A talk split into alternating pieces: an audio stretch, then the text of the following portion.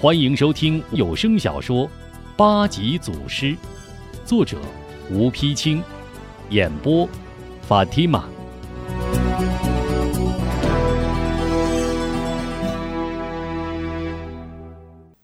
第十四回，奉师命爱吾访师弟，受秘籍无中练神枪。张秀秀为吴中解围之后，悄然而去。走不多远，突然从墙角拐弯处出来两个人，原来正是小娇和韩晶，早就等在这里。韩晶喊一声：“站住！”二人怒目圆睁，双双拔出剑来。张秀秀好生奇怪，问道：“二位姐姐，你们这是何意？”韩晶冷笑道：“哼。”何意？我倒要先问问你，你三番五次缠着我哥是什么意思？张秀秀一怔：“你哥？你是说吴忠？难道你看不出我是在救他吗？”呸！快收起你那份好心吧！你以为你装装好人，我哥就能娶你吗？告诉你，我哥看不出来，我们可看得出来。你和你爹一样，都有阴谋诡计。韩晶这一说，可真把张秀秀的心伤透了。张秀秀忍无可忍，怒道：“我爹处事不公，我已当众阻拦，我三番五次为你们送信，意在保护你们，真是狗咬吕洞宾，不识好人心呢。说吧，你们究竟想怎样？”韩晶两眼一翻，冷冷道：“想怎样？”那就看你自己的了。今儿先跟你打个招呼，往后离我哥远一点，不然别怪本姑娘对你这个小狐狸精不客气。张秀秀气得满脸通红，唰的抽出宝剑。你，你们真是欺人太甚！两边正要动手，吴中带着西胜世纪匆匆赶来，相隔老远便高声喊：“住手！不许动武！”说话间赶到跟前，先对小娇、韩晶称道：“雅姐、小妹，人家刚刚救过咱们，不可无礼。”又向张秀秀抱拳道：“刚才之事，多谢小姐相助。婚姻之事，不是在下狂傲，实在是不敢高攀，还望小姐见谅。”小娇、韩晶见吴中向张秀秀道歉，瞥了吴中一眼。张秀秀脸一红，收起宝剑，微微低头，侧身道：“壮士何出此言？今日之事，实乃爹爹处事不公。至于至于婚姻之事嘛，嗯，乃是缘分，岂能强求？我为壮士报信，实是敬重壮士为人，并无他意。也好，今日把话说开了，也免得别人整天为这吃醋多疑了。”说着，用眼角向小娇、韩晶一扫。小娇、韩晶听得明白，自知理亏，两人你看我，我看你，不好意思的侧过脸去。吴中白了小娇、韩晶一眼，向张秀秀躬身一礼：“刚才都是雅姐和晶妹不对，我在这里替他们赔礼了。”张秀秀急忙拿话拦住：“壮士不必如此。”只要你，你们知我秀秀一片诚心也就够了。转身笑问：“嗯那二位姐姐，我可以走了吗？”小娇、韩晶被张秀秀一问，臊得扑哧一笑，把路让开。张秀秀向众人一拱手：“后会有期。”扬长而去。吴中等人目送张秀秀离去，正要回家。忽听背后闹闹哄哄，有人大喊：“买枪了！谁买我的神枪？”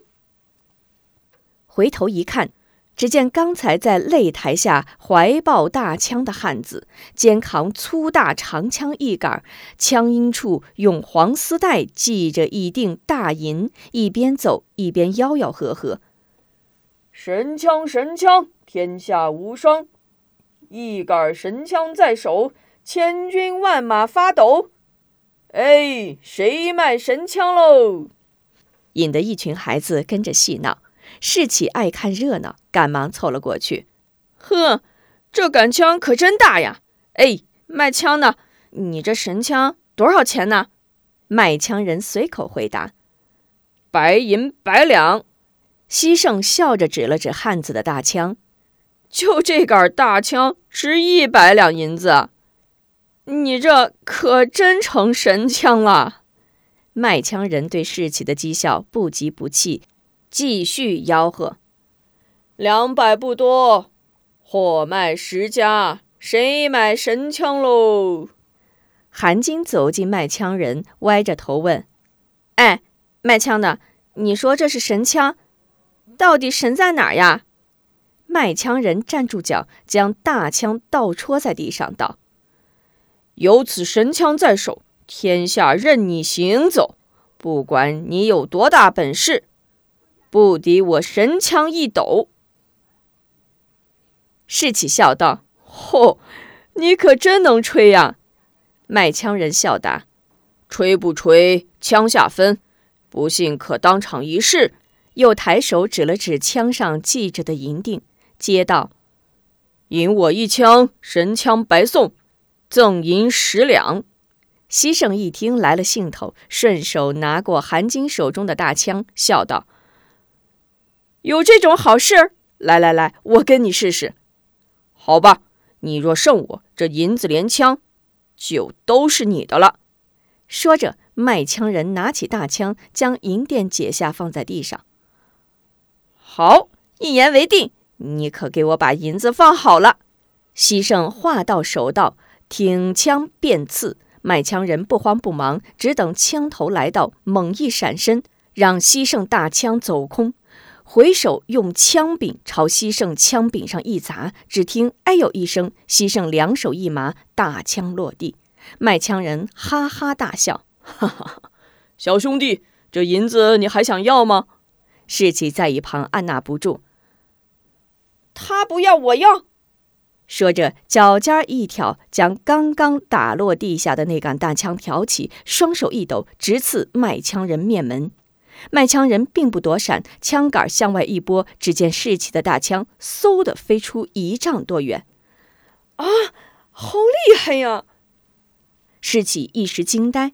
吴中在旁边看着，心想此人有些蹊跷，还是不要理睬的好。正要转身离去，却见卖枪人哈哈一笑，一边低头拾起银子，一边自语：“可惜呀，可惜。”都说天下武术在沧州，沧州武术在孟城。没想偌大一个孟城镇，竟无一人会使大枪。唉，可惜可惜呀！说着不住的摇头。这话在场的人谁都听着刺耳，可不得不服。你看我，我看你，目光自然又都集中到了吴中身上。吴中岂能不知？这话明摆着就是冲自己来的，只好上前一抱拳，说道：“兄台，可否让我也试试这神枪的厉害？”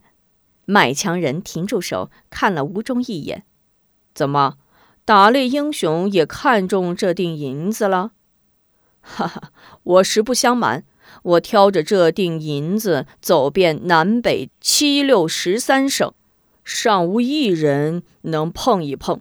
但愿这枪和银子都是你的。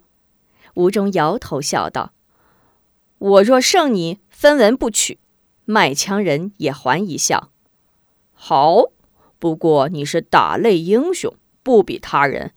你要胜不了我呢？”吴中认真道。那我就拜你为师。卖枪人哈哈大笑。好，一言为定。那就进招吧。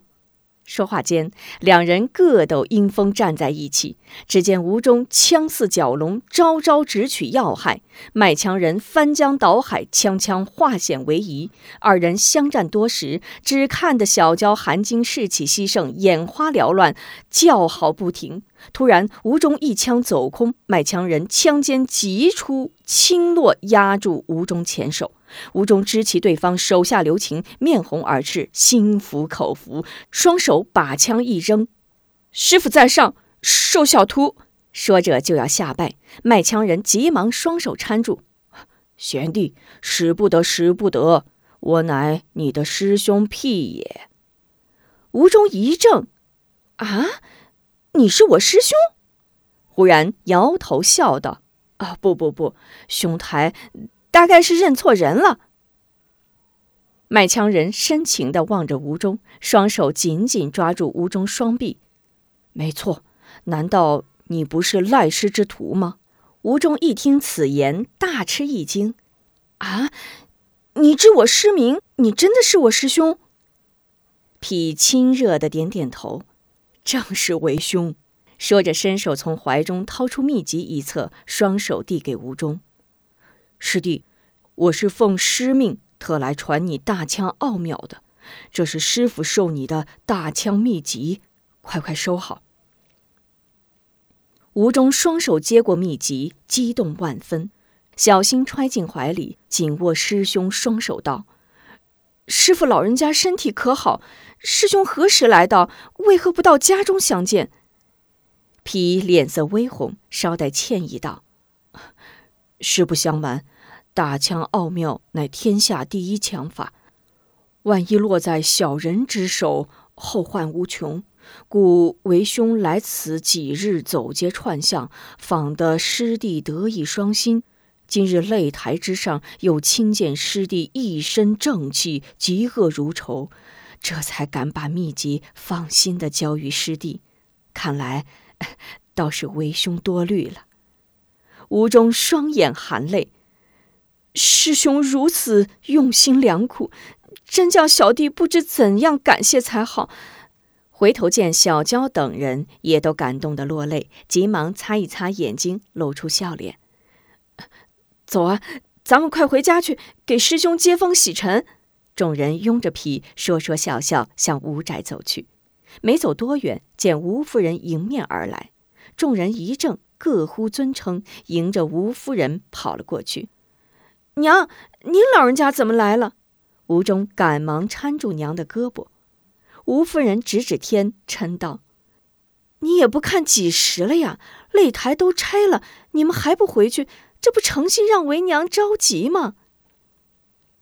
韩晶、小娇急忙上前推开吴中，一边一个搀着夫人：“娘，今天这事儿可热闹了。等会儿回去，我慢慢讲给你听。到时候啊，非把你乐得前仰后合不可。”痞站在一旁，眼望头发花白的吴夫人，两眼含泪，推开西圣士气，扑通跪倒在吴夫人面前。